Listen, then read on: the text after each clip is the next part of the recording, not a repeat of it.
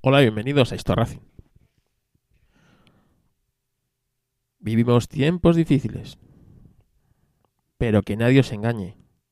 Somos un pueblo excepcional. Cientos de makers están haciendo en su casa piezas para la sanidad, para las mascarillas, para que a los sanitarios no les apriete eh, la máscara. Están haciendo máscaras de metacrilato. Todo desde su casa. Abuelas están cosiendo mascarillas para los sanitarios, para la gente que la pueda necesitar desinteresadamente desde su casa. Todos y cada uno intentamos aportar nuestro granito de arena en esta crisis que nunca antes habíamos vivido y que nos va a marcar para muchos tiempos. Por ello, no te dejes engañar, no te dejes asustar. El pueblo siempre está muy por encima de sus gobernantes. Porque el pueblo siempre es el que rescata al pueblo. Nuestra manera de ayudar en estos días desde nuestra casa es darnos contenido. Esto Racing no va a parar por esta pandemia. Así que he llamado a mi amigo Gerardo, mi compañero de Mecánica Pod, mi amigo, mi casi alma gemela, para hablar sobre los Toyota. Los Toyota en competición. Y es que Toyota y la competición van unidos desde hace muchos años, aunque no siempre han sido éxitos lo que hemos tenido. Así que con Gerardo, gran toyotista, vamos a repasar esos grandes Toyota que hemos tenido a lo largo de la historia en la competición. Así que si te interesa, quédate porque arrancamos.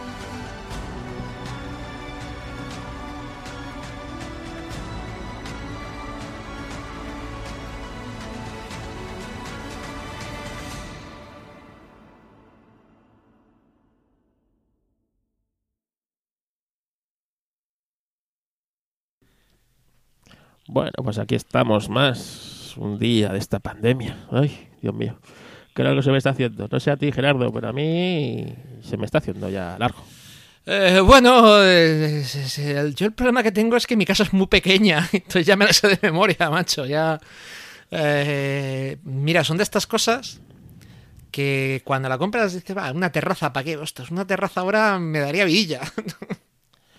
Bueno, pues yo que tengo jardín y puedo salir a hacer cosas, también se me está haciendo largo, ¿eh? Al pistón menos.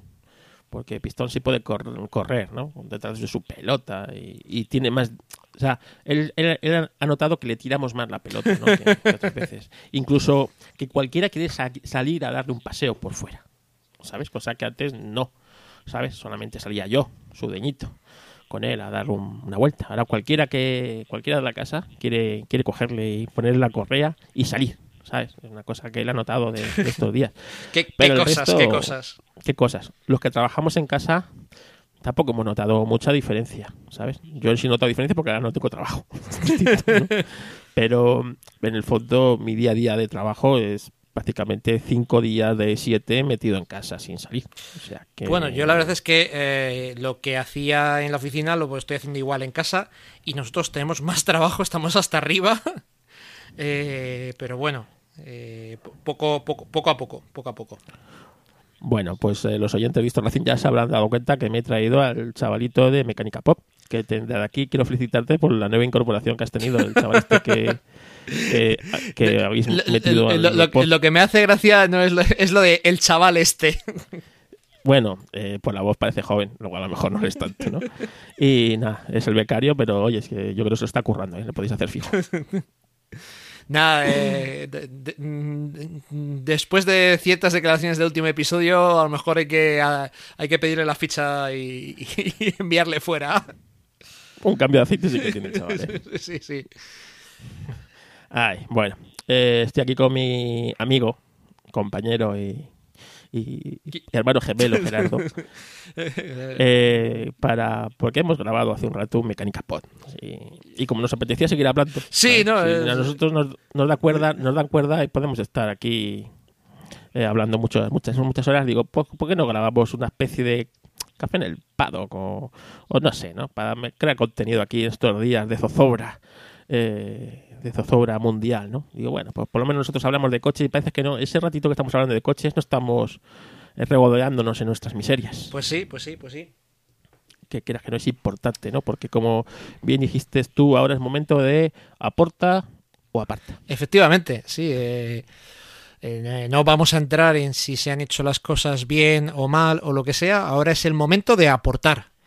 Y si, y- Aportar y ya está. y si no puedes aportar nada, pues apártate y, y deja que, que- que los que sí pueden eh, lo hagan. Y cuando acabe todo esto, pues eh, si Ya, ya Exacto, habrá tiempo exacto. de, de buscar eh, chivos expiatorios, que aquí nos encantan los chivos expiatorios. Así que nuestra manera de aportar es hablar de coches. Efectivamente. y, que como es lo que nos gusta, lo que nos mueve, lo que nos... Bueno, pues eso, hablamos de coches. Y digo yo, pues fíjate, el otro día estaba yo pensando, digo, la verdad es que hay muchos.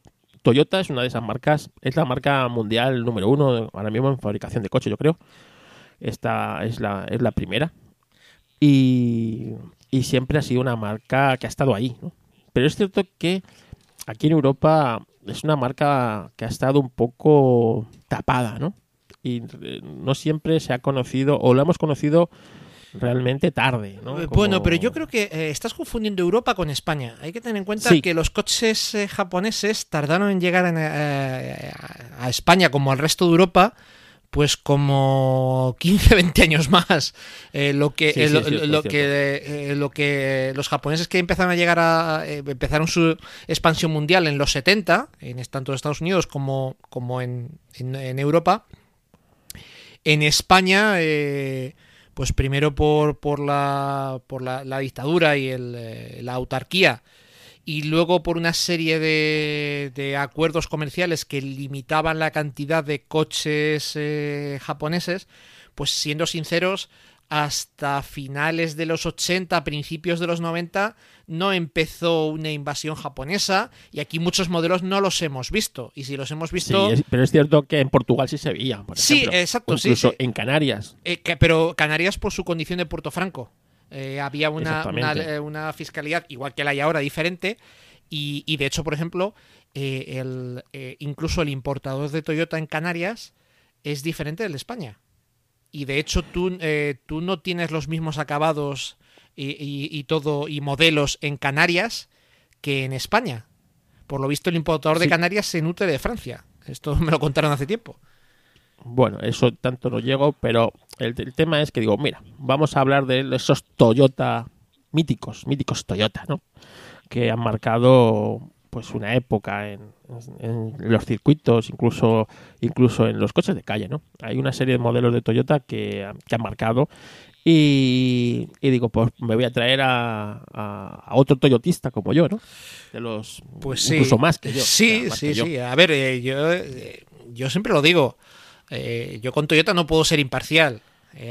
Yo, eh, bueno, pues como algunos oyentes eh, de me- la mayoría de oyentes de Mecánica Poz y puede que algunos de estos recién sepan, pues yo me, eh, me gané la vida con un taxi y yo estaba en un muy mal momento complicado económico y de todo y gracias a un Toyota Prius pude salir del atolladero. Un Toyota Prius que, mm, oye, yo todos los días que le daba al botón arrancaba. Y además con un coste de mantenimiento muy bajo, un coste de, de consumo muy bajo, y fue el que me sacó adelante. Entonces yo, pues mira, yo eh, no, no puedo ver a Toyota de una manera eh, eh, imparcial, lo siento, tampoco engaña a nadie. Bueno, es cierto. Yo, por ejemplo, con Toyota también tengo una relación de amor, ya que, bueno, mi coche de que más uso y el que el que ahora mismo diría, ¿te tienes que quedar con un coche, solo con un coche de todos los que tienes? Pues me, tendría que quedar con él porque es el coche para todo, ¿no? Que sería mi, Toyota RAV4, ¿no? Un coche que nunca ha dado un problema, nunca se ha quejado de nada y que, visto lo visto, le quedan muchísimos años de, vida, ¿sabes? Muchos, muchos, muchos. Más de los que él quería. Así que eh, yo tampoco soy imparcial con Toyota. Pero bien es cierto que Toyota, a lo largo de la historia, también ha tenido su historia en la competición. Y su historia importante. Porque eh, los japoneses, cuando llegan a un sitio, suele ser para, para arrasar. Les gusta eso de, de, Bueno, de eh, pero a ver, yo creo que todo el que llega a competir algo va, va para ganar. Y si no, a lo mejor debería quedarse en su casa. Para mí ese es el espíritu. Aunque bien es cierto que últimamente en la Fórmula 1 vemos que hay gente que le gusta estar por estar, ¿sabes? De comparsa. De Esos no aspiran a mucho más. Nada más que a ser ahí un... Y para mí eso es, eso es eh, va en contra de la norma de la competición, ¿no? Yo creo que eh, todo aquel que sale a la pista tiene que intentar ganar. Sí, sí, no. Que luego eh, sabes que, que- que no vas a poder, pero, pero por lo menos que o, no te o falte aunque sea, eh, y yo ya sabe usted que yo compito eh, a escala, pero compito. Y yo cuando voy a según qué sitios yo sé que lo de ganar lo tengo muy complicado. Pero aunque sea yo salgo a ganarme a mí mismo y a, y a mejorar. Claro. Y yo, el, el día- yo dejaré de competir el día que yo no vea que progreso. Exactamente, ¿no? Pues más para una marca de coches tan, digamos, importante como era Toyota, ¿no? Así que digo, pues me voy a traer aquí a Gerardo para hablar de esos Toyota que han marcado la, bueno, han marcado la historia de la marca, ¿no? En cuanto a competición, Eh, que yo creo que son unos cuantos, incluso más de los que creemos. Eh, pues ¿No te parece? sí, sí, sí, sí, sí, porque eh, hemos buscado aquí una bibliografía al respecto y mientras la estábamos revisando, pues mm, yo creo que ni tú ni yo éramos conscientes de, de- de- de todo lo que había y es que el debut en competición de Toyota como marca se, produce, se produjo en el 57. Tú fíjate, en el 57 aquí, ese año, se presentó el SEA 600, que ya queda lejos, ¿no? En la, memoria colectiva, ¿no? La mayoría de nuestros oyentes no habrían nacido. Yo no había, yo que soy viejuno, no había nacido en el 57. O sea que ya queda atrás, ¿no? Y recordemos que en el 57 hacía solo 12 años que había terminado la Segunda Guerra Mundial, con lo que ello significó para Japón. Y Toyota ya pues se metió en competición en ese año. Que yo, si lo hubiera tenido que decir de memoria, me hubiera, me hubiera ido más atrás. Me hubiera ido casi al 67, ¿no? Con aquellos Toyota de, de circuito tipo chaparral. Sí, ¿Os acordáis bueno, ahí, llegaremos.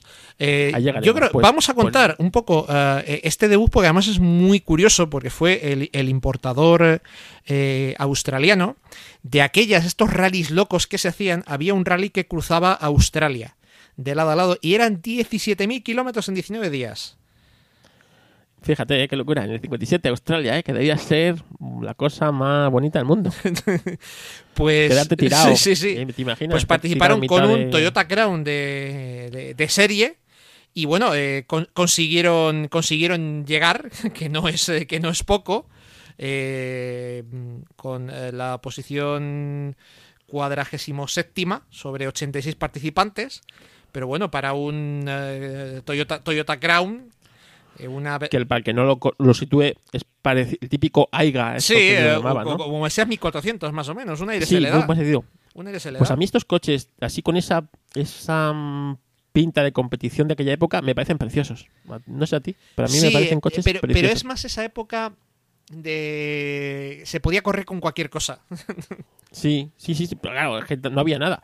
Es decir, no tenía barras. no- si te fijas, el coche debía ser muy de serie, ¿eh? Sí, sí, no, no, no, porque vamos, no, no, no, no, casi los tíos no sé si llevan casco en las fotos que se ve.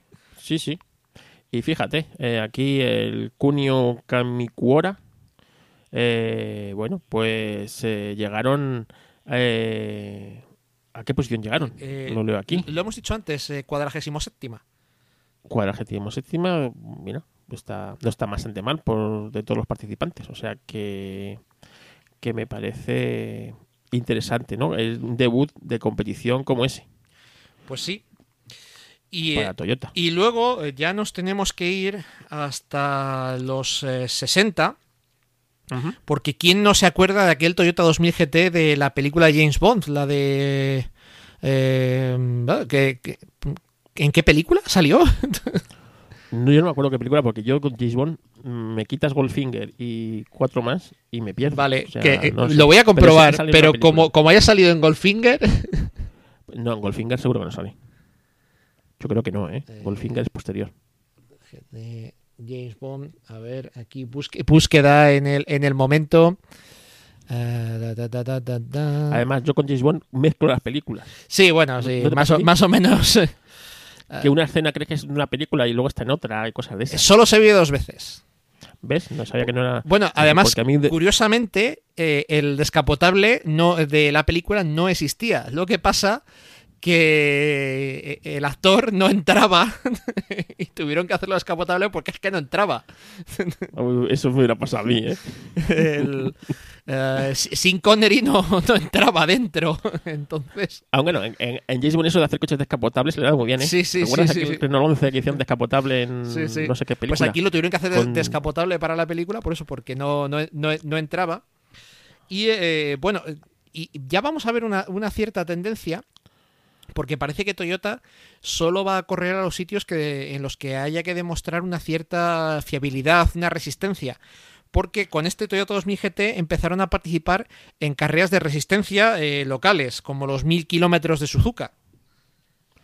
Por ejemplo, a mí, eh, afuera, aparte de todo, el Toyota 2000 GT me parece uno de los coches más bonitos que se han hecho nunca. Sí, sí, sí, sí, est- est- estoy, estoy, con- estoy contigo. Eh, y eso que tiene una accesibilidad mecánica graciosa. pues, eh, de hecho, eh, si tú, yo no sé si te has dado cuenta, que el 2000 GT tiene en los laterales, en las aletas, detrás de las ruedas delanteras, tiene como unas trampillas. Pues una de esas es para cambiar el filtro de aire. Sí, bueno, el coche debe ser diseñado muy japonés, evidentemente, pero ese, ese look que tiene tan deportivo, eh, que mezcla un poco, porque los japoneses, una de las cosas que siempre se han dicho es que copian de puta madre. Y yo creo que aquí cogieron un poco del Corvette, un poco de, de tal, ¿sabes? Y lo- lograron hacer un coche realmente bonito, un coche que mítico para Toyota, que todo el mundo reconoce, y, y también un coche muy cotizado porque debe quedar- deben quedar muy pocos eh, del 2000 GT. Sí, En- eh, tampoco se hicieron demasiados, la verdad. Tampoco se hicieron, se hicieron demasiados.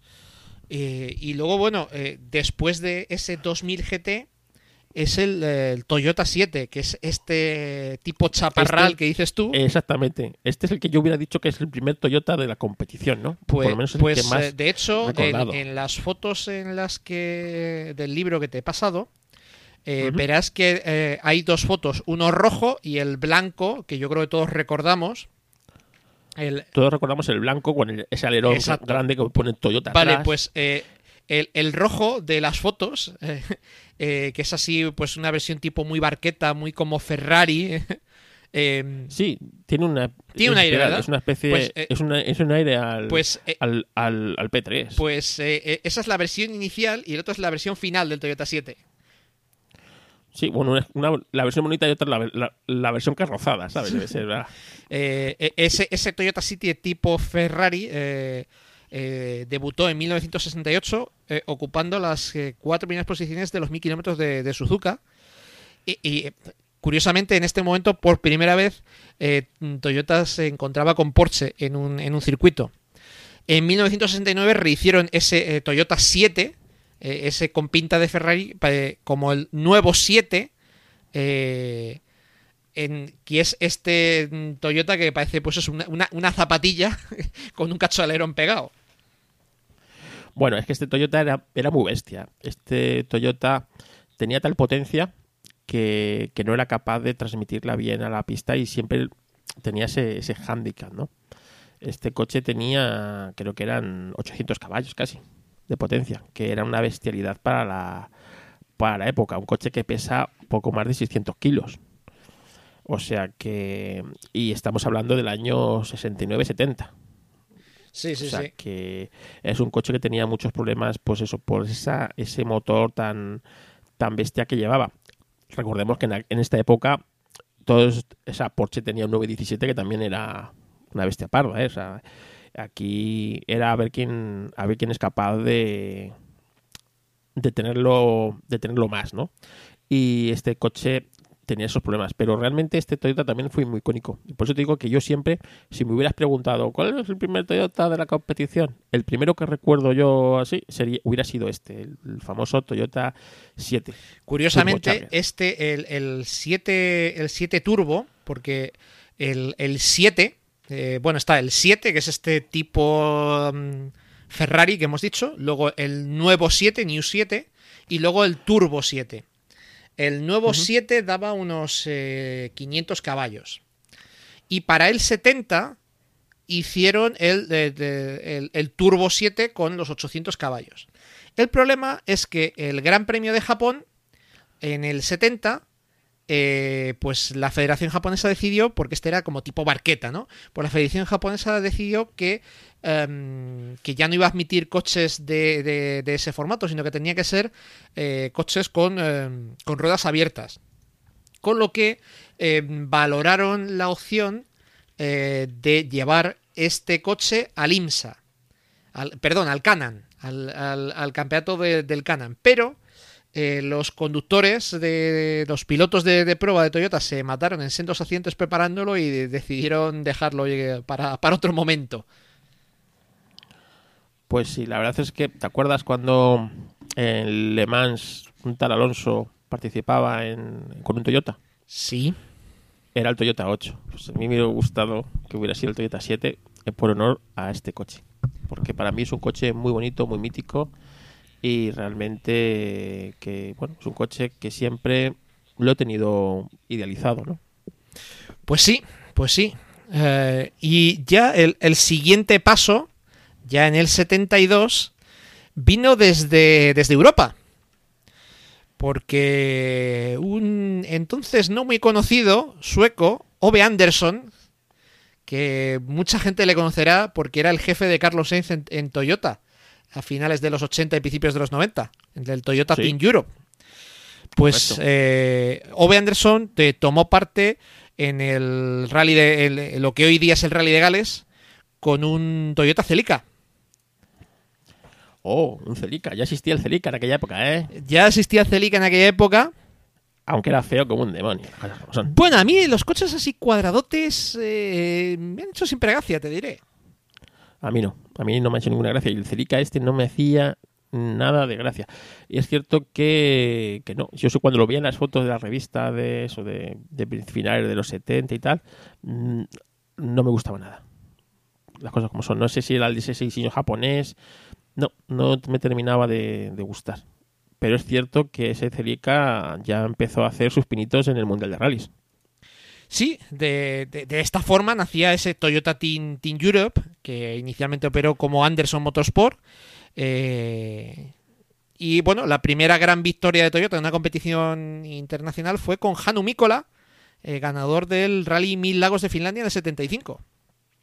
Hanu Mikola, eh, un mito de los rallies. Hasta que bueno, se trasladaron a Colonia, que a día de hoy esa sede sigue existiendo, en 1979. Pues sí, en Colonia, que es la ciudad que mejor huele. Tú lo sabéis. Y hasta hoy, ¿eh? Ahí está el centro de Toyota, tanto para todo el tema de competición y el, famoso túnel de viento de Colonia, que dicen que es el más avanzado del mundo o de los más avanzados. Y ahí está, o sea, desde el año 79 eh, están ahí en, en Alemania, el Toyota Team Europe de aquella época podemos remarcar el doblete en el Rally de Nueva Zelanda del 82 con Björn Valdelgar y Per Eklund. Eh, los, eh, los, triunfos en el Costa de Marfil y el, Rally de Safari en el 83 y el 84. Eh, y, con, y, con, Yuha en el 85. al final, fíjate cómo es, curioso cómo en aquella época los Toyota brillaban cuando pues cuando, cuando la cosa era dura, es, curioso. Sí, además en los, en los rallies jodidos, Costa de Marfil, el Safari, el Safari que era un ride más que un rally. Y, bueno, y como, bueno, esos coches eternos, ¿no? Además, siempre te has fijado en la relación de Toyota con África, ¿verdad? Sí, sí, sí, sí. Em, de hecho, en el 86, eh, en, eh, en el Rally Safari, eh, eh Valdegar se volvió a imponer con el Celica eh, Grupo A a eh, coches de Grupo B. Sí, correcto. Cosa impensable en aquella época, pero claro, en un rally tan distinto como era ese, pues tiene todo el sentido, ¿verdad? Sí, sí, sí, sí, sí. Lo cierto es que la caída del Grupo B pues les pilló como a muchos otros fabricantes con el pie cambiado, con a punto de un grupo B. Yo eh, hasta este libro desconocía que estaban preparando un Toyota MR2 de grupo B. Casi todos los fabricantes tenían su grupo B preparado. Date cuenta que el boom de los rallies, esos coches tan brutales y realmente la gente atestaba las cunetas. O sea, era era el, La, escaparate famosa historia que, que corre últimamente de los dedos en las parrillas. Bueno, sí, la sacó Charlie en hace un par de GPKs, yo creo. Y es cierto, es decir, eh, yo no sé cómo no se mató más gente en aquella época, porque si ves las, los rallies de Portugal de aquella época, eh, o sea, hoy día con la gente lo torpe que es, hoy hubiera muerto muchísima gente. O sea, Sí, sí, eh, como eh, los coches, o sea, i- iban abriendo camino realmente la multitud a los coches. Y los coches esos no van. Entonces, claro, lo que contó, pues alguno no lo, no lo asocia, es que en, en Lancia, alguna vez, cuando, cuando abrieron el capó del coche, encontraron dedos en un radiador. Sí, sí, sí. Entonces, ¿sabes? Entonces, bueno, pues dedos, o sea, no de un mecánico que se lo dejó ahí. no, no, no, no, a de, de un espectador, de un espectador De un que, espectador, que- ¿sabes? que- que, eh, estaba mal colocado y el coche pasó demasiado cerca. ¿Sabes? Pues imagínate, a lo mejor ese era el dedo de la cámara. Imagínate donde terminó la cámara de fotos, ¿no? Pues ya te digo, pues eh, en aquella época los grupos B, yo creo que casi todas las marcas un poco relevantes estaban preparando el suyo. Citroën ten- tuvo el BX que apenas llegó a debutar. MG, o sea, eh, MG tenía el, el milimetro este. Que luego, que luego eh, bueno, tenía su gracia y que luego terminó nutriendo las parrillas del rallycross británico, básicamente. por ejemplo, eh, casi todas las marcas realmente tenían preparado, hasta unos rusos tenían una especie de grupo B para hacerlo debutar. Porque además era un reglamento muy abierto, te permitía una preparación, digamos, no muy... eh, o sea, te podías ir muy cara, pero te, te permitía un cierto Sí, de- al libertad. final esa, esa libertad eh, te permitía... eh, bueno, te, te permitía hacer cosas que a lo mejor de otra manera no te, no te podías plantear. Exactamente. Y realmente, pues la muerte de estos grupo B, que ya contamos en algún Histo Racing y que yo creo que algún Histo Racing dedicaremos, ¿no? A la muerte de estos grupo B, con el accidente de Lancia de, de Toivonen, con lo que pasó anteriormente en el Rally Portugal desde ese año, pues ya pues la FIA dio la puntilla a estos coches y, y bueno, a los aficionados nos privó de unas máquinas espectaculares y bueno, y las fábricas también pues eh, hubiera sido muy bonito tener un mundial de rallies con 7 8 marcas luchando, ¿no? De- a cara de perro, ¿no? Para- pues mira, yo este, este MR2 de grupo B no sabía que existía, pero parece ser que está en el Museo de Toyota de Motorsport en Colonia, que habrá que ir un día de estos. Y eh, vamos a parar en esta historia porque eh, ya en 1989 un eh, joven desconocido llamado Carlos Sainz comenzaba a despuntar y se subía al podio del mundial por primera vez. Eh, Desconocido para los europeos. pero aquí lo conocíamos muy bien, ¿eh? Aquí le conocíamos muy bien. Pero bien, vamos a, sido campeón de España. vamos a hacer un salto. Vamos a hacer un salto Que voy sin paracaídas, que no sea muy largo. a Le Mans. ¡Ay! Le Mans, Le Mans. porque... No me hables de Le Mans. que- Qué disgusto tengo. qué disgusto, sí, bueno, la culpa es tuya. Que no es tuya, pero bueno.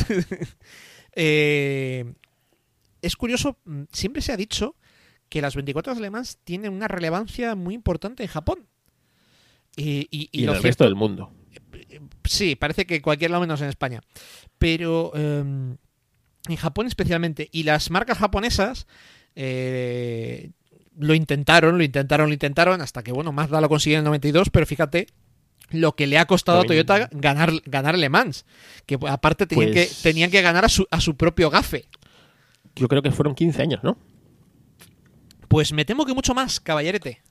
Bueno, más de, más de 15 años, pero yo creo que son, han sido casi 15 años seguidos o algo así. No, no, no, no, no. Porque 15 participaciones. Eh, el- no, en este, en este último viaje con el con, con lo que el WEC, no, porque empezaron yo creo que eh, 2014, 15, este último viaje, ¿eh?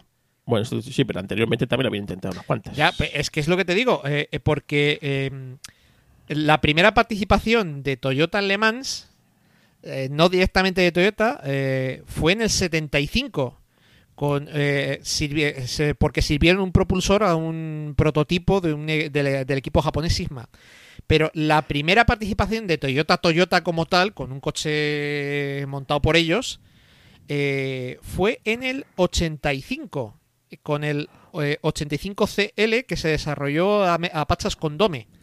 Y que eh, Qué bonito fu- era ese coche. Fue, fue puesto en, en pista por eh, el equipo, un equipo histórico asociado a Toyota que es el TOMS. Toms, sí, siempre se asociará a Toyota. Lo que pasa es que en aquella época era muy difícil rivalizar con los Porsche. Era realmente difícil. Es que esa, el, el, el, el reglamento de- de- del, del grupo C, eh, Porsche con el 956-62, que Eso, algún día habrá que hacer un episodio de ese coche, si no está ya. No, no está. Hay un poco hablado en el episodio que le dedicamos al piloto malogrado. Ay, ahora no me sale en memoria, ¿ves? Que se mató en el 85 en Spa con un agente Yaquis. Ah, sí, eh, sé, Venga, que- sé quién dices, pero no me acuerdo. Que hizo cuarto, tercero ¿Ronnie en Peterson? Mónaco. No, Ronnie Peterson no, se murió antes. Eh, que hizo tercero Estefan en el Belov. Mónaco. Estefan Esteban Belov. Eh, Esteban Belov, que, que se mató en el 85 con, el, con un Porsche, ¿no? Y es que eso- esos Porsches eran, eran brutales. Eran brutales y eran muy difícil. Era, era casi una copa monomarca de esos Porsche. Porque nadie podía competir contra, contra ellos. Y Toyota lo intentó con el famoso equipo Toms, con este 85, que fue el primero. Eh, es- efectivamente, bueno, eh, los eh, Toyota de la época de, de competición eh, eran siempre un número que era el año y, y C, por, yo creo por, por grupo C. Grupo y, a- C, sí. y alguna otra letra más que significaría lo que, lo que fuere. Ah, Estos eran, para que los identifiquéis, solían ir patrocinados por, por Minolta, ¿verdad? Eh, por Minolta, eh, por Leighton House Sí. también. Sí, siempre por algo japonés. Siempre Sí. Porque los coches japoneses siempre en esto sí que suelen ser bastante ha- ha- haciendo patria, ¿no? Entonces, yo recuerdo, por ejemplo, que aquí en, la, en el libro está el, el 90C, del año 90, evidentemente, eh, el famoso de, de Minolta, ¿no? Y como este hubo varias decoraciones de, de Minolta, que para un fotógrafo como yo, Minolta también es una mítica marca de fotografía. Bueno, eh, mm, en esta época lo mejor que consiguieron fue un duodécimo puesto en el 88. ¡Wow! Qué crack, ¿eh? Pero claro, es que estaba luchando con máquinas muy, muy, digamos, los Porsche eran la, la pera. En aquella época también surgió un el Sauber Mercedes, acuérdate, el plateado, la famosa Sí, fecha sí, de sí, sí, sí, plata, el C9. que el C9, que ese también era una era el único que era capaz de rivalizar contra contra estos. Bueno, y, y el, tenía- y el Mazda 78 eh, 787. eh, el Mazda, pero Jaguar también sacó su versión de Le Mans que también estuvo dando ahí bastante bastante guerra. O sea, era un grupo muy competido, ¿eh? Había muchas en Lancia tenía un grupo C también, el LC1 puede ser. Eh, Puede ser, sí, sí, correcto. eh, bueno, además eh, se daba la circunstancia de que en aquella época eh, Japón tenía un campeonato nacional de prototipos y lo que hacía que Toms y, Dom eh, lo utilizaran como banco de pruebas para preparar las 24 horas de Le Mans. Eh, entonces, desde el 85 al 92 estuvo participando ininterrumpidamente, pues eso, con los eh, 85, 86, 87, 90, hasta el Toyota 92C. Y, y Sí. ya cuando ya ganó eh, un japonés eh, Le Mans, que fue Mazda en el 92, yo creo que ahí perdieron un poco el, el fuelle. Sí, porque yo creo que eh, la idiosincrasia japonesa es esa de llegar primero, ¿no? Entonces eh, llegó Mazda con mucha menos tradición, quizás haciendo coches, eh, que, que la todopoderosa Toyota, ¿no? En el fondo Mazda era un fabricante pequeño en Japón y, y que les robara así la cartera, yo creo que les debió ser jodido, ¿no? Para una marca que había invertido tanto esfuerzo, tanto dinero en, en algo, ¿no? Porque además, si te das cuenta, también lo de, lo de los japoneses, eso de divi- dividirse el mercado se le da muy bien. Porque en aquella época Honda lo estaba petando en la Fórmula 1 con McLaren. Sí, sí, sí, sí. y, a- y no se le ocurrió a Toyota a rivalizar con Honda, ¿no? No, cada uno buscaba más o menos su nicho de, del mercado en la que en la que destacar un poco, ¿no? Y si bien es cierto que en aquella al principio de los 90 en los rallies Toyota era era muy importante, ya había sido campeona con Carlos Sainz, o sea, tenía su su digamos su nicho en los rallies en ese momento era su, su cenit. Eh, en la Fórmula 1, por ejemplo, todavía no habían metido lo- el hocico, ¿no? Y, y yo creo que eso los, los japoneses lo han sabido dividir muy bien, ¿no? Esas, esos nichos de mercado, tú por aquí, yo por aquí, y vamos a intentar no pisarnos mucho. Sí, eh, eh, y ya en los 90, eh, en 1990 con el Toyota 90 eh, C, eh, de consiguieron eh, el de Minolta consiguieron un sexto puesto final, que era el mejor resultado en Le Mans hasta, hasta la fecha.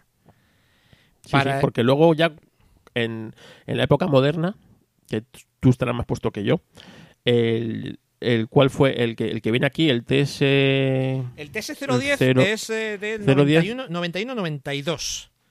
Ujú. Y eso ya fue más o menos para intentar otra vez hacer- hacerse con Le Mans, pero en la época en la que eh, los Audi dominaban. Eh, no, no, no, no. El TS010 es todavía de principios de los 90. Eh, luego llegaremos al Toyota GT1 de finales de los 90 y luego llegó Audi, más o menos. Ah, vale, vale. vale. Entonces, el TS010 eh, debu- de- debutó en 1992 y de- es que de aquellas había dos categorías, la C1 y la C2. Sí, De tal manera que en el, en el, en el 92 eh, obtuvo un podio en, en Le Mans con un segundo puesto. Pero seguían escapándose, escapándose la victoria. La victoria. Incluso en el 93 llegaron a escribir cinco coches repartidos entre, entre las dos categorías y que fue uno- un absoluto desastre. Sí, fue cuando Peugeot les metió de collejas.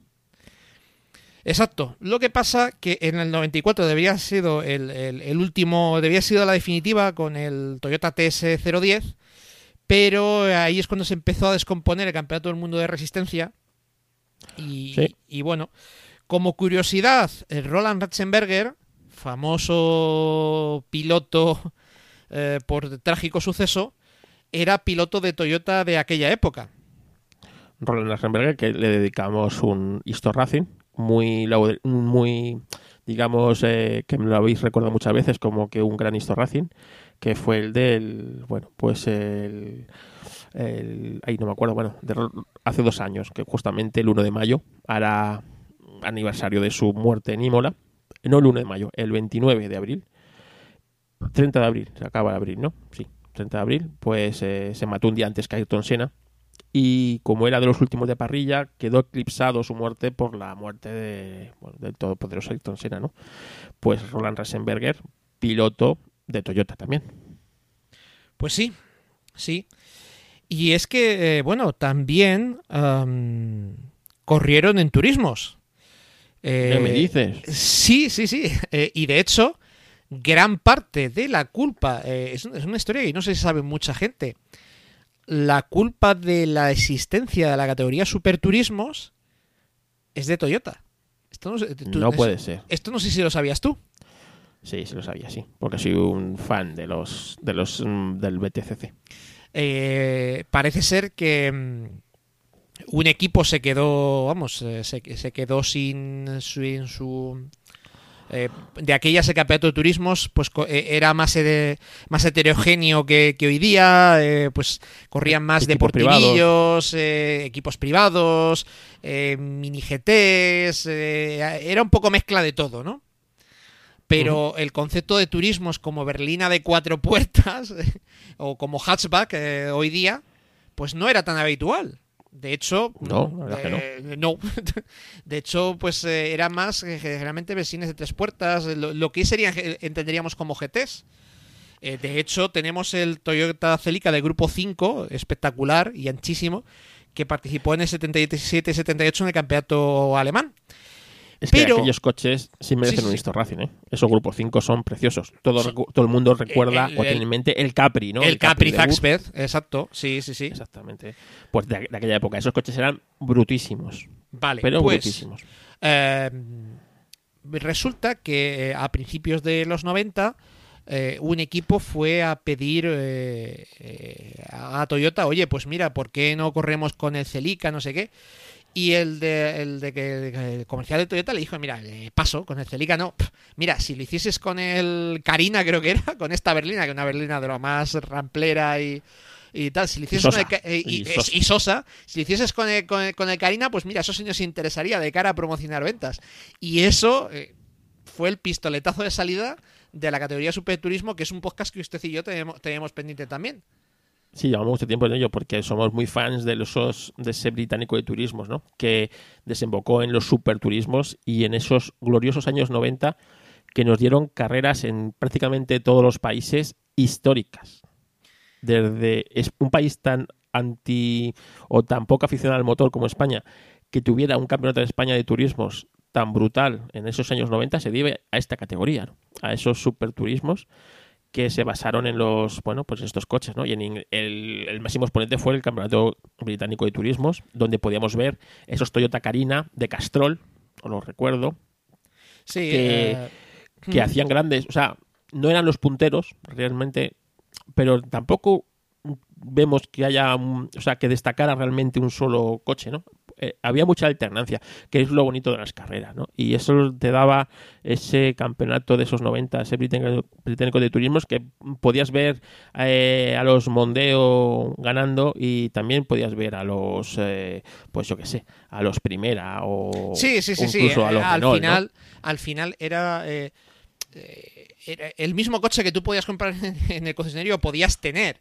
Eh, porque, pues, oye, pues un Celica a todos nos gustaría tener, pero a lo mejor no es el coche más práctico para tener en tu, en tu, en tu garaje. A lo mejor, pues, si tienes familia, no, no, no, no es planteable tener un Celica. Pero un Carina, ¿eh? ¿eh? ¿Qué No, no, chiste, y qué chiste ese- más malo acabo de hacer. Sí, sí. Eh, Arreú. No, digo lo de EE porque eh, si, eh, si re- eh, algunos recuerdan, en España se vendía el Toyota Carina E. Eh, eh.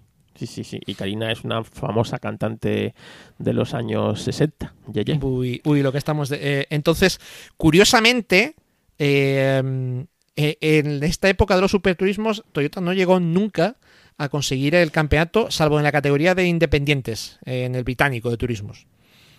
Bueno, pero que vemos que ya en los 70 hicieron sus pinitos con los Grupo 5, que había un campeonato eh, japonés con donde podían correr. Bueno, y sigue existiendo, ¿no? El campeonato, ¿cómo se llama? Este donde corren... Eh, Los- No, en, re- en realidad eh, el JTCC, que era el campeonato de Ese. turismos, ese se prácticamente pe- perdió todo el, todo el poder y terminó derivando en lo que fue el JGTC y el super, y, eh, primero y, y lo que es el Super GT hoy día. Ujú. Guay. Que el Super GT está Bueno. más cerca de lo que puede ser el DTM. De hecho, bueno, Exacto, llevan ahí exacto. mareando a la perdiz a ver si eh, unifican reglamento. No, y este año pasado hicieron un par de carreras juntos. Una en Sí, pero a y modo otra de que- exhibición, sí. Bueno, pero está bien. Curiosamente, creo que- eh, en, desde 2011 Toyota sigue teniendo presencia en el, en el británico de turismos. Y esta es otra historia muy curiosa. Eh, después de una serie de cambios regulatorios, el británico de turismos, el, campeonato está un poco muriendo, pues deciden hacer un, nuevo reglamento que facilite la llegada de privados y demás. Y hacen lo que se llama el... um, eh, eh, NGTC, New Generation Touring Car. E- es un reglamento eh, que, bueno, parte de una serie de elementos comunes, eh, muy restringido, y eh, como primer exponente de ese NGTC, el, organizador se alía con un equipo privado, porque la idea era demostrar que un equipo privado podía construirse un coche que fuera competitivo. Pues el organizador un poco, el, el primer NGTC fue el Toyota Vensis, curiosamente. Míralo. Mira tú por dónde. Con cero apoyo de Toyota, todo se ha dicho. Un coche también muy soso. Y eh, bueno, por seguir un poco eh, esa historia de, de, de Toyota queriendo llegar a Alemán, pues no podemos olvidar los TS020 de, del 98 que tenían Le Mans eh, a punto y un reventón en la última hora, pues les quedó otra vez sin Le Mans. Esto es una historia Porque que deberíamos repetir. Sí, porque una de las cosas que más les gusta a Toyota es luchar contra sí misma, ¿verdad? Eh, eh, te- em, es, tiene que le- eh, reventar su propio gafe. Yo, eh, a toda la gente que, que cuando, bueno, pues Toyota prácticamente iba a correr sola con, con Le Mans y que decía, va, pues va a ganar Alonso y va a ganar Alonso porque va a estar solo y tal. Bueno, para empezar tiene su compañero de equipo que también le puede ganar. Y para seguir tiene el gafe de Toyota, que es un gafe muy importante. Sí, lo que pasa es que... es Gafe así, que pero además está demostrado de dónde viene. ¿De dónde viene ese gafe? Venga. Porque eh, hay cierto piloto que algunos sostenemos que es muy gafe que corrió en el eh, japonés de GT y fue muy importante allí y no voy a dar eh, más pistas. El innombrable. El innombrable que, que, mm, ya, ya peor año no podemos tener. Estamos No, jugando con fuerzas que desconocemos. Al innombrable no se le nombra ni aquí, en este programa, ni en nuestro grupo de, de que tú y yo sabemos, de los Nermanes, y tampoco se le va a nombrar en Insta Racing. Por supuesto, tampoco se le nombra en el GPK. Así que el Dios le tenga al innombrable lejos de nosotros, porque ya tenemos suficiente con lo que tenemos ahora como para traer todavía a la mala suerte. Pero bueno, ese innombrable, si es cierto, corrió un papel destacado en aquello, en el ca- campeonato. Y por eso tú crees que es la mala suerte de Toyota. Eh, yo en su día hice un análisis y desde entonces han pasado cosas raras. Madre mía, madre mía. ¿Qué habrá hecho este año el innombrable para que nos esté dando el añito este? Pero bueno, eh, más cosas curiosas que ha hecho Toyota en competición. El INSA. El IMSA. Eh, eh, ¿Quién nos el, el INSA de los coches del 80. IMSA? Es- Qué bonito era el IMSA. de los- Bueno, el IMSA siempre es muy bonito. Sí, A sí, mí sí, es sí. una categoría que me El encanta. INSA, eh, bueno, eh, eh, corrígeme si me equivoco. el INSA GTO era un poco heredero del campeonato del Canam, ¿no? Exactamente, sí. De la Cana. Y ahí teníamos en el final, al final de los 80 teníamos coches realmente bonitos. Recordamos un Audi 84 espectacular. Por ejemplo. O Por un ejemplo. no menos precioso Toyota Celica GTO eh, del equipo de Dan Gurney, del All American Racers. Exactamente, equipazo, ¿eh? Equipazo. Es un Toyota Celica, pues el Celica como el como el que ganó Carlos Sainz, el, el de esa época, el del Sí, 88, de, de esa 89. época, lo que pasa que, bueno, que se le parecen en el blanco los ojos. Bueno, se le parece porque pone Celica y ves que no tiene faros, o sea, que no tiene- lo- supuestamente son escamoteables, aunque esta carrocería de fibra seguramente no, no tiene ni para los faros. Pero es espectacular estos coches, esa brutalidad de estos auténticos son siluetas. Bueno, de eh, y, competición. y- y el, y el Eagle Toyota, otro. eh, el, otro Eagle, que el Eagle Toyota de, pues, de- del equipo de, de, Dan Gurney, eh, preci- precisamente, eh, que es, eh, era brutísimo además. Sí, sí, sí, son coches. Es una categoría. Las categorías americanas realmente dan estas cosas, ¿no? Y la idiosincrasia americana. Que era, ¿no? era la categoría GTP. eh, El Ujú. INSA GT en la, en la categoría, en la categoría G- eh, GT. Eh, de hecho, bueno, eh, mm, después de bastante tiempo que costó, se llevaron el título de, del INSA a la categoría GTO en el 87 con Chris. Ujú. O sea, ya triunfaban en Estados Unidos, Toyota. Porque claro, Toyota en Estados Unidos ya era una marca mainstream. Era una marca súper popular eh, y una marca ya prácticamente eh, adaptada. Mientras aquí todavía eran muy desconocidos, en, Estados Unidos eran una marca súper Sí, popular. sí, sí, sí. Y luego, bueno, eh, yo creo que además eh, aumentó la popularidad porque el, el INSA era, en aquel momento, era, yo creo que era más potente de lo que pueda ser hoy día, y eso que hoy día maneja su público, pero es que ese Eagle Mark III con motor Toyota firmó un dominio histórico. De las 27 carreras disputadas ganó 21, incluyendo Sí, sí. las ediciones del 92 y 90 y 93 de Sebring, incluyendo un total de 11 dobletes. Sí. Y la verdad es que a ti no te gustaría ver siempre, siempre yo creo que es el sueño húmedo de todos los aficionados, ¿no? Una unificación del IMSA con el WEC y sea una, una, una, Eh, una única si, competición. si no, si no una única competición, al menos que sean un poco listos y eh, hagan el mismo reglamento técnico por el bien de todo el mundo. Sí, sí, no lo que quieren hacer esto del balance of performance para... Sí, no, no, no. Es, o, o como ya que hablamos de turismos, el camino que ha seguido el Campeonato de España de Turismos, que haciendo un reglamento técnico propio, que sí, vale, eh, te sale coches más baratos que los TCR, que los TCR, los 100.000 pavos que cuestan, me parece una salvajada, para lo que es. pero, Pero, no tiene ninguna salida. claro, pues tú un TCR le compras de segunda mano, le usas una temporada y le vendes de segunda mano y aquí no pasa nada. A ver qué haces tú con el coche de Teo Martín, con el Claro, Honda o con que, el que- otro. que es muy bonito y será más barato, pues ¿qué, qué costará eh, el Honda de Teo? ¿50? Si llega. No lo sé, también la- las horas de preparación que tienes que meter, porque como esto tan nuevo... Claro, es que encima es eso, tienes que desarrollarlo tú, no puedes ir a... O sea, es que no, puedes Yo oí a un, me- a un mecánico de, creo, creo que era de Teo Martín, eh, diciendo que, claro, en el momento de estos coches, que son coches de conce- tienen que salir de un concesionario. Eh, del reglamento te dicen que el coche tiene que salir de un concesionario, o sea, son coches de serie. En el momento que le quitas el ABS, sencillamente, al coche, ya eh, la centralita se vuelve loca. O sea, Claro, claro, claro, claro. Es... es decir, no es una preparación que podamos hacer en el garaje tú y yo, ¿sabes? Porque una cosa es que hubieran cogido una especie de, cam- de hacer un campeonato de andar por casa, ¿sabes? Y, pero no, en el fondo, eh, A ver, hecho un- te- un tenías campeonato- los TCR ahí.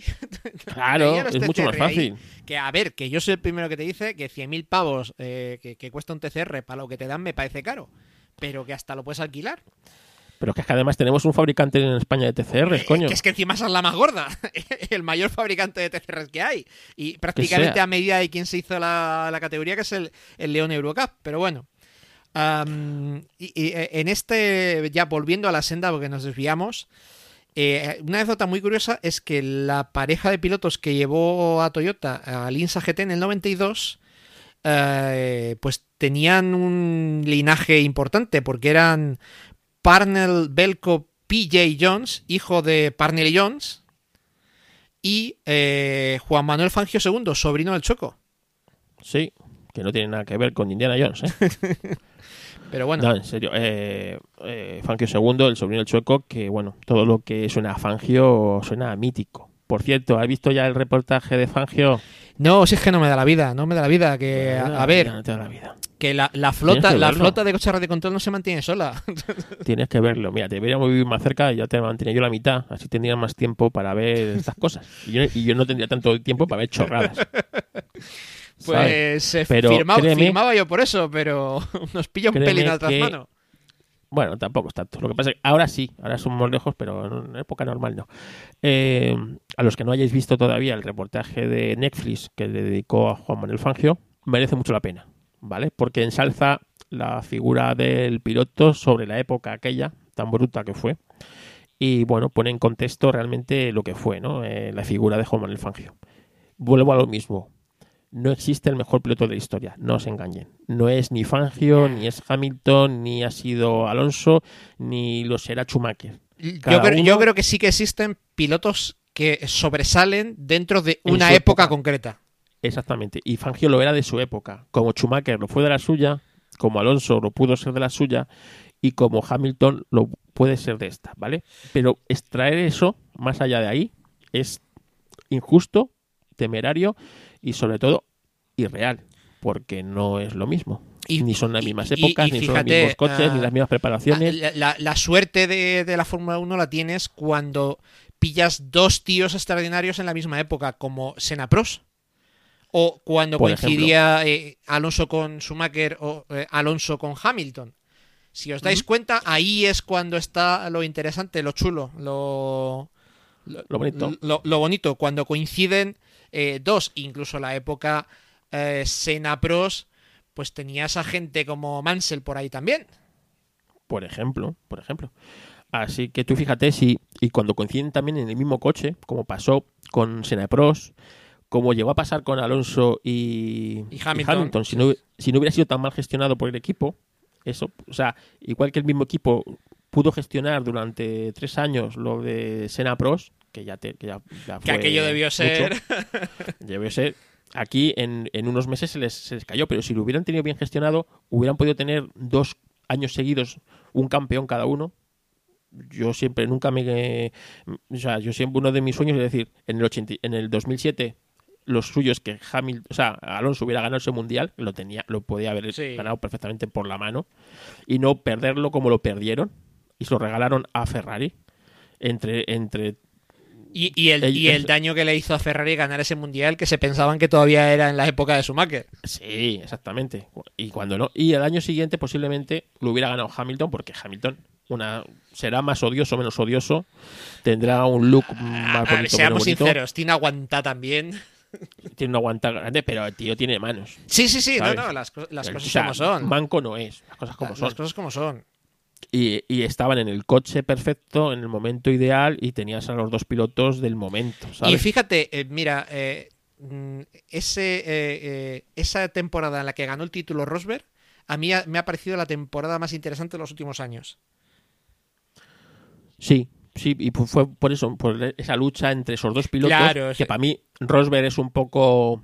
eh, zarpa. O sea, no te voy a decir que sea un piernas, pero no, lo que para mí pasa es que, que es un blandito. Eh, pero eh, fíjate, yo creo que es un tío que. mm, Que, eh, que el tío es muy consciente de sus limitaciones, el tío jugó sus cartas para desquiciar a Hamilton.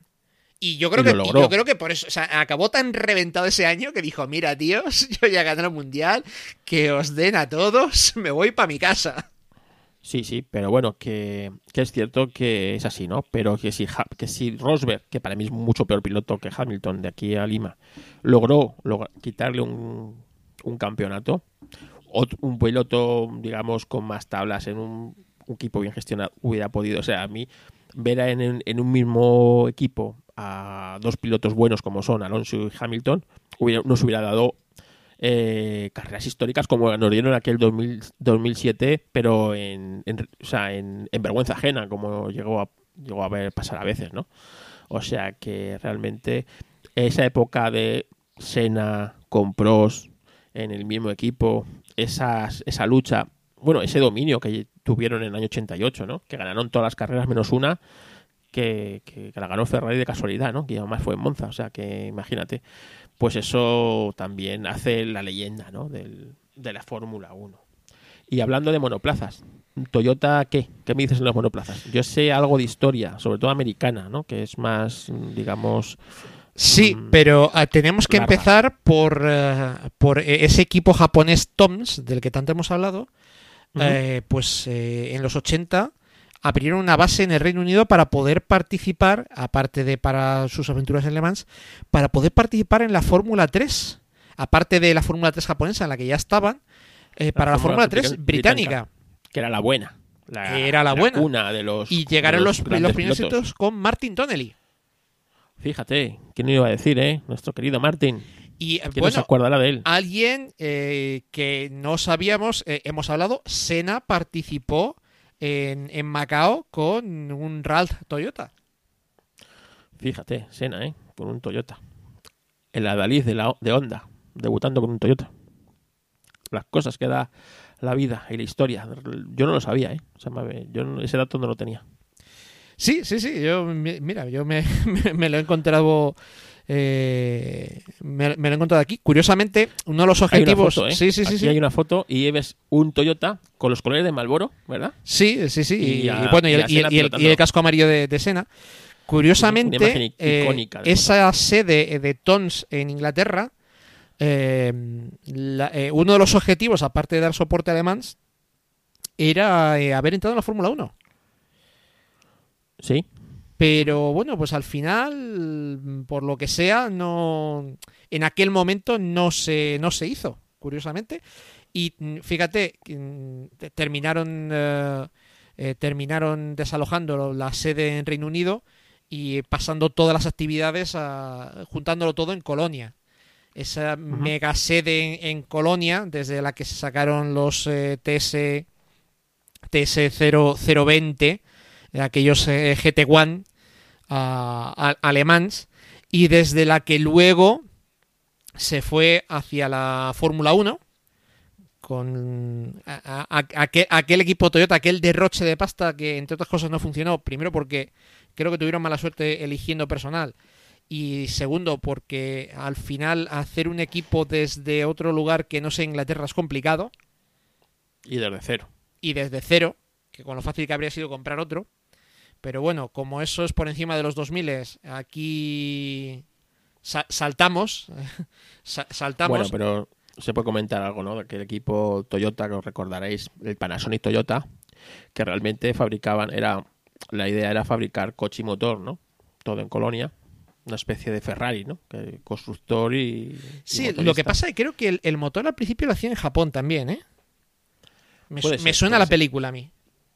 Puede ser, pero vamos, que estuvo mal dirigido. Aún así, el, coche pudo, pudo triunfar, ¿eh? Tenía todos los miembros para haber triunfado. También tenía que haber tenido a un piloto mejor que Ralf Schumacher, entre otras cosas. Sí, lo que pasa que, bueno, eso también muchas veces es la suerte. eh, A veces.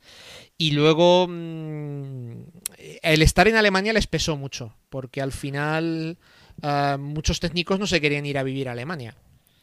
Sí, evidentemente. Alemania es un país desagradable para vivir. Claro. Que diga lo contrario, miente.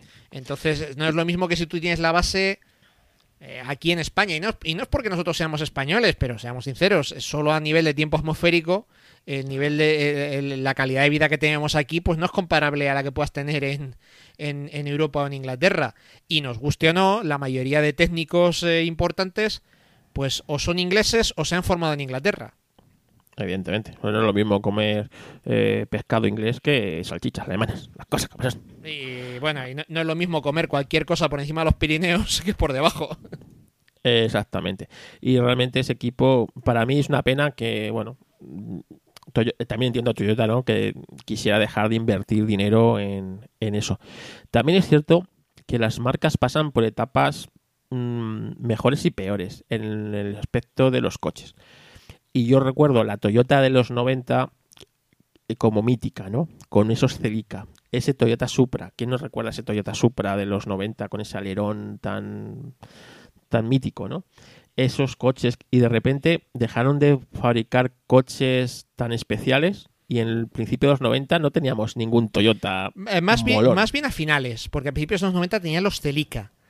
Cuando la cosa se pierde del todo es cuando el Celica y el Supra eh, empiezan a engordar a finales de los 90 y ya se muere del todo a principios de los 2000. Cuando el último Claro, fue el último Celica, que era muy descafinado, y el último MR2.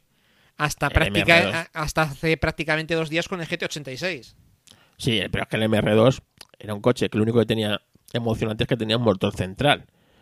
Pero realmente a mí el MR2 es un coche que lo ves por la calle y casi te dan ganas de Bueno, una a, patada. a mí como es así cuadradote de líneas rectas, pues mm, me hacía su gracia, pero... No, ¿sabe? Pero en cambio, esos 90 teníamos coches realmente eh, exitosos de, de Toyota y, y molones. Y en cambio, eh, luego pasó esa época en la que yo creo que se aburguesaron un poco, ¿no? Quisieron ser una especie de Volkswagen o de Audi a la japonesa.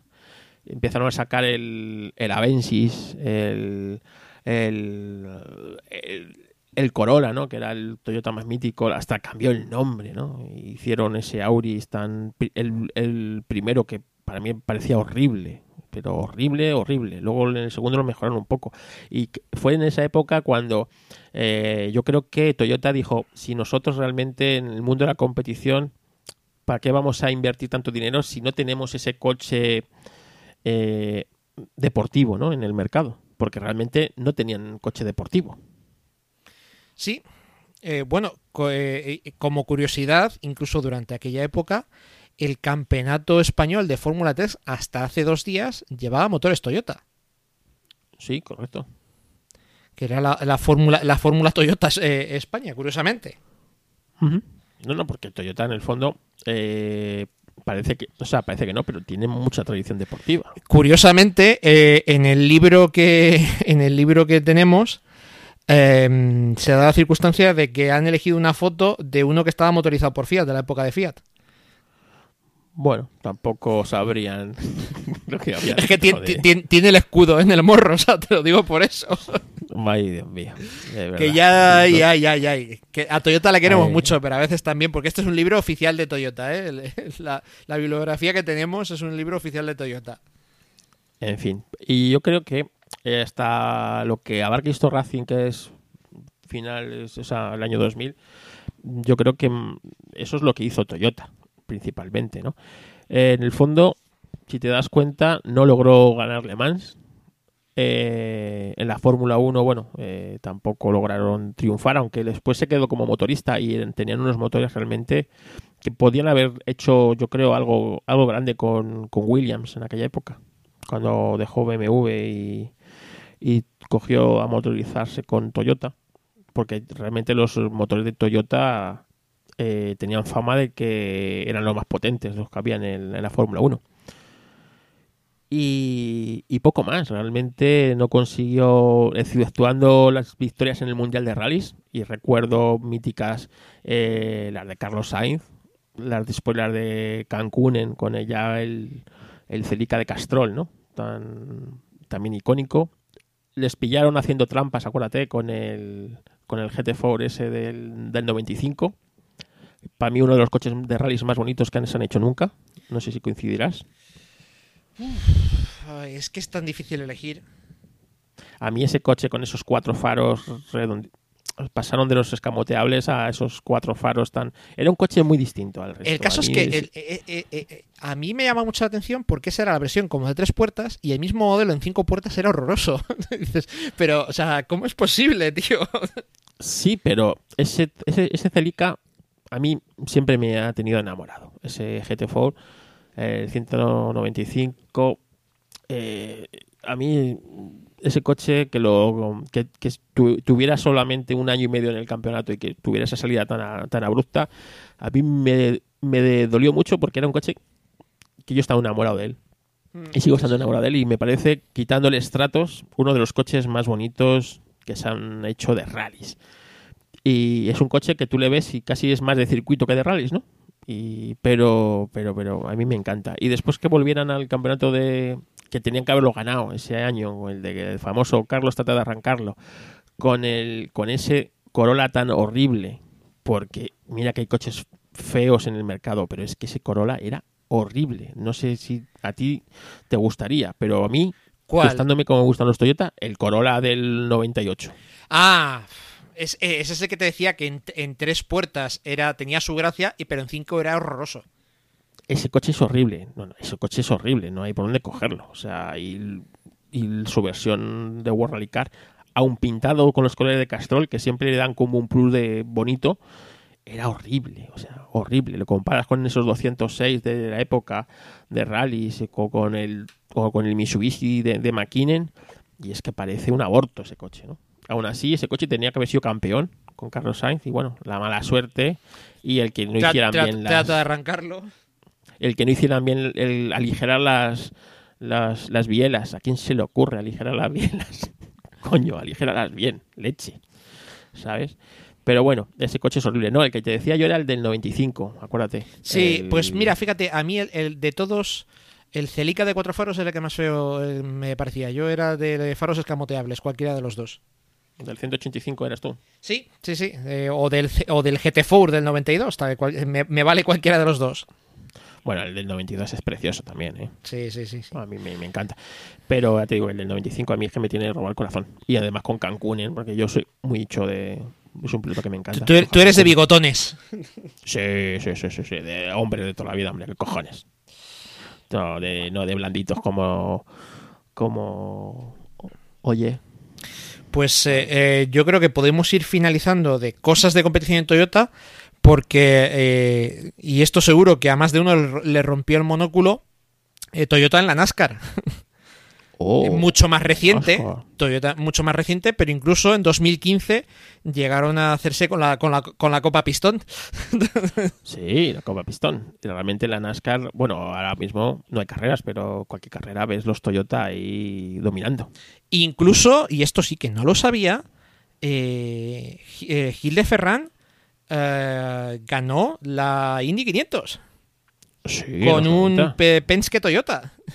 Mm, ¿De los 90 o principios de los 2000 creo que fue? Principio no, de los ahora mismo no 2000, sí, recuerdo. principio pero de los 2000. el, el coche lo tengo, lo tengo perfectamente visualizado aquí en la mente, sin buscarlo por Google. Lo tengo aquí visualizado. ¿Está, está en el libro? Está, está, está, está, está en el libro, está en el libro. A ver, voy a pasar páginas que me había quedado yo aquí atrás. Eh, eh, ¿Dónde compite más Toyota? En el TC2000 argentino, con el Corolla. Ah, sí. Coño, si aquí sale el coche del innombrable. Ay, qué horror. Pa- pasa rápido, pasa rápido. Aquí. Ay, qué horror. Ah, sí, aquí está. Sí, he elegido el Ferrari. Mira, aquí está. Y luego en el Dakar, por supuesto. En el Dakar, sobre todo además, porque, eh, bueno, em, como equipo oficial en la categoría absoluta, pues ha sido cosa de unos pocos años para acá. Pero siempre han estado con, eh, eh, con el famoso equipo Autobody, Toyota Autobody, que bueno, era oficial, eh, en esa categoría de producción, en la que te coges el coche de concesionario y le haces cuatro cositas y te vas a correr un Dakar con eso. Y lo cierto es que prácticamente era casi una monomarca, porque eh, casi ningún otro coche que no fuera Toyota aguantaba esa, esa categoría de serie. Correcto. Porque también otro Toyota mítico de toda la vida y la tradición del coche indestructible es el famoso Land Cruiser de toda la vida, ¿no? El de los el de los 60. Sí, ¿Quién eh, acuerda? eh, eh, un coche que ha llegado a dar nombre a una, a, una, a una guerra, a las guerras Toyota. Sí, porque era, bueno, ese coche todavía lo puedes ver en muchos sitios dando Sí, sí, con, con una metralla- Es que de hecho, el Toyota. eh, bueno, el Toyota Land Cruiser típico de toda la vida, creo que se sigue, El- se sigue el fabricando, ¿eh? el FJ. Sí, sí. eh, se, Vale, se FJ. sigue, se sigue fabricando en de, de determinadas versiones, se sigue fabricando para mercados africanos. Se sigue fabricando en Sudáfrica. Es- tú cuando mm, quieres un coche para recorrer el mundo, haciendo el, pues te compras un Toyota FJ, ¿vale? Que se sigue fabricando en Sudáfrica y se importa para el resto del mundo. El importador te lo, te lo, te lo pide. Y es un coche con motor diésel atmosférico, por supuesto nada de turbo, esas cosas suelen dar fallos. E- Entonces, ¿Electrónica qué? electrónica no existe, es decir, es así. Y claro, es un coche que te lo compras, vale una cojo pasta, también te lo digo. Seguramente no cumple ninguna norma de contaminación actual. Y con ese coche, eh, los que dicen, pues, eh, un millón y medio de kilómetros con el motor intacto. Y en condiciones a cuál peor. En condiciones de cual peor, evidentemente. ¿Sabes? Pero todavía se fabrica. Y el Toyota mítico, el FJ, ¿no? El, como os digo, el mítico, que a mí era un, un coche que eh, siempre me hacía mucha gracia porque en, en el programa de Félix Rodríguez de la Fuente, en el de El hombre y la tierra, en las imágenes que ponían, no me acuerdo si al principio o al final del programa, siempre aparecían en un safari africano corriendo por la sabana, metiéndose en un barrizal con ese coche y saltando el coche y el coche pues como si nada, ¿no? Eh, porque son coches míticos de duros y de la, de la dureza, ¿no? Muy por encima incluso de los famosos Land Rover o incluso de los Jeep americanos. Bueno, estaba aquí mirando lo del Land Cruiser este de, de- de Sudáfrica, eh, que va con un V8 de 4 litros y medio de gasofa, ¿eh? Sí, sí, claro, es así. O sea, no, lo tienes versión diésel y versión Ah, sí, gasofa. sí, no, perdón, sí, sí, es verdad. eh, cuatro- cua- eh, es un V8 diésel de 4 litros y medio, cágate. sí, es- que con 100, 190 caballos. es un coche muy, digamos, popular en, en Australia. ¿Quién se lo iba a imaginar, verdad? Sí, Pues sí, en sí. Australia es bastante popular ese coche, pues, pues lo mismo. En Australia, que es como un continente entero, eh, pues buscas un coche según en qué zona vives. Claro, si vives en Sydney, a lo mejor no. Pero si vives en un recóndito lugar de Australia, pues eh, no quieres jugártela. Entonces ese coche todavía se- lo puedes comprar. Yo creo que se fabrican bajo pedido, pero todavía se fabrican. En la web de, de Toyota Sudáfrica viene aquí, vamos. eh, de hecho, está- estoy comprobando eh, cuál es la moneda, la moneda de Sudáfrica. No tengo ni idea. ¿El dólar sudafricano? Mm, ¿La libra sudafricana? No tengo ni, ni, idea. ni idea. El Waka Waka. Pero estoy haciendo, estoy haciendo la conversión. Eh, ah, los RANZ. Los RANZ. Pues son unos 45.000 euros al cambio. Bueno, está mal. Yo sé que aquí en España viene un importador en Sevilla que los importaba. Ah, pues puedan No sé ser si los de importando. U- Urocamper, pueda ser.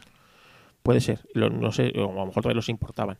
Y claro, es eso. Tú quieres un coche para darte la vuelta al mundo y no te, o sea, no compras otro. Compras ese. Porque, porque es ese lo que tienes que comprar.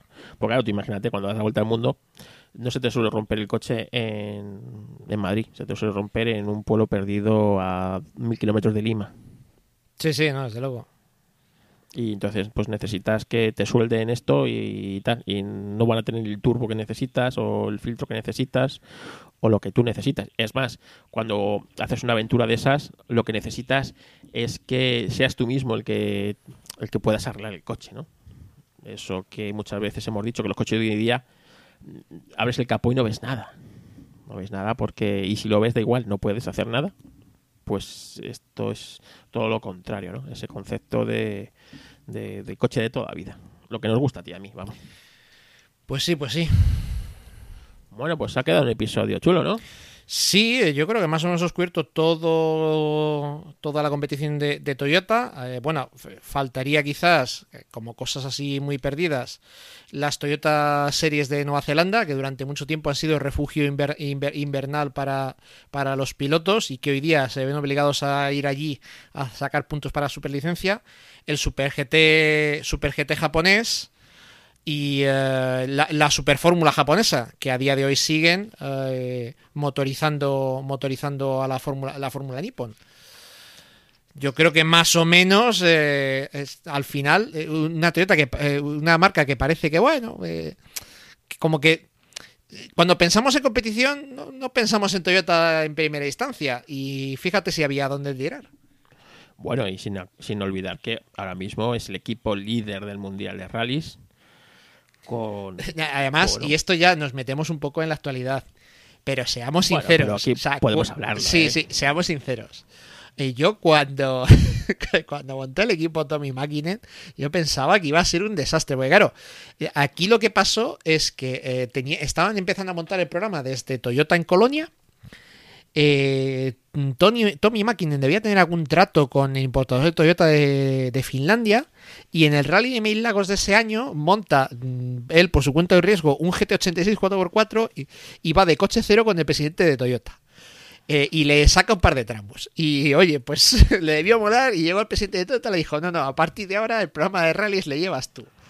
Llegó este a Colonia dijo, todo lo que habéis hecho es mierda, basura. es basura, y me voy a ir yo a un tallerico de Givasquila con cuatro colegas míos y vamos a hacer un coche mejor. Una receta para el desastre, pero mira, mira, les ha salido un coche ganador. La leche. Sí, sí. Y bueno, si no fuera por el plantel de pilotos que tienen, serían hasta. hasta bueno, yo me acuerdo el, el, año que ficharon a.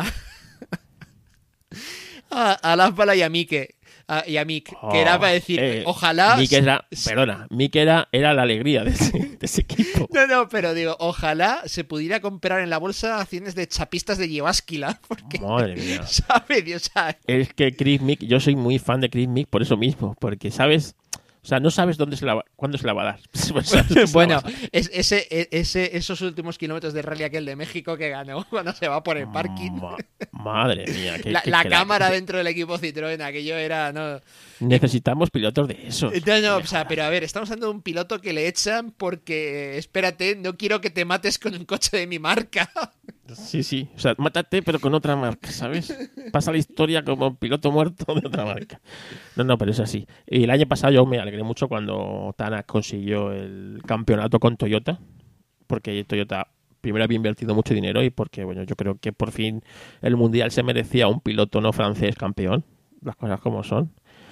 Pero claro, cuando este año ficharon a, al innombrable francés este, ay Dios mío, qué disgusto me llevé. Que fíjate, el año pasado, qué año para Toyota, porque al final eh, Dakar, Mundial de Rallys y Le Mans. Sí, sí, año histórico. Que, esa tela, ¿eh? Tela. Solo, solo le faltó Fórmula 1. Sí, sí, sí, sí. Eh, eso, eh, dudo yo que vuelvan a la Fórmula 1 estos, ¿eh? No creo, tal y como está ahora la Fórmula 1, está como para meterse ahí. bueno, eso aparte, pero te quiero decir que con los caldados que salieron, yo no les veo volviendo a entrar. No, no sé, tiene que cambiar mucho la Fórmula 1 para que una marca de fuera de la Fórmula 1 quiera meter ahí el hocico ahora mismo.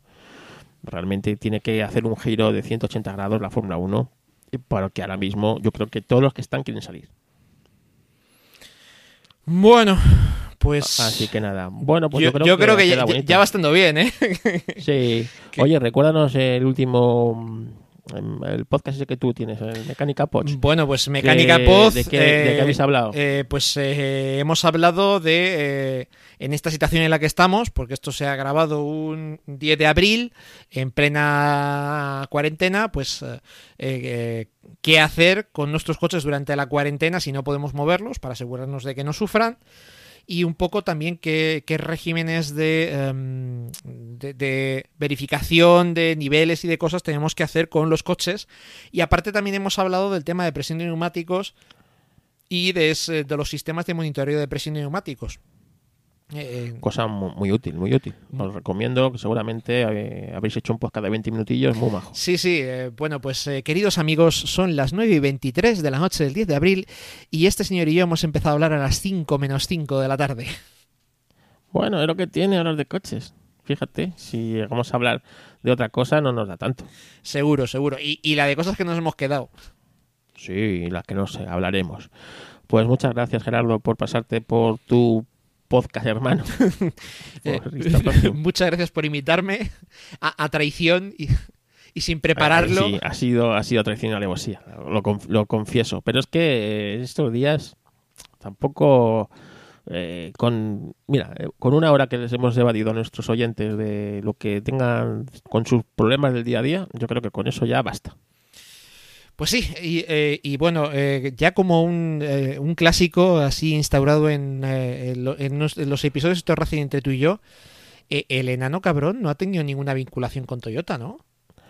Afortunadamente. Vale, vale. O desgraciadamente. Según No se mire, porque según se mire. posiblemente hubiera ganado Le Mans mucho antes. Sí, sí, sí, esto con el enano cabrón no habría pasado. Esto con el enano cabrón no pasaba. Fíjate que es un bonito nombre para un podcast. Pues nada. Ay, Dios mío, el enano cabrón. Ha tenido, ha tenido repercusión el enano cabrón, ¿eh? Sí, bueno, eh, a mí también me pueden escuchar en esto con Jobs eh, no pasaba, po- podcast de tecnología y del mundo Apple, que a partir de ahora ya es esto con Jobs no pasaba, Reloaded. Reloader. Bueno, estaremos atentos a esa nueva eh, versión del, del podcast. Espero que le deis otra, digamos, mm, eh, como vida, no, otro, no sé, bueno, Otro, Que sea- otro aire. otro enfoque, otro aire, sí, no sé. Bueno, es- esa es la idea, esa es un poco la idea. Eh, más tecnología, más Apple, menos series, menos juegos de mesa, más risas. Bueno, eso es difícil. Eh, Bueno, quién sabe, oyes, a lo mejor contratáis un becario interesante. pues nada, Que un placer, Gerardo, y nada, que oyes, como he repetido antes, que sigáis en casa todos bien, que tengáis todo salud, a nuestros oyentes igual, y que nada, nos encontramos en próximos y apasionantes episodios. hasta luego. Adiós.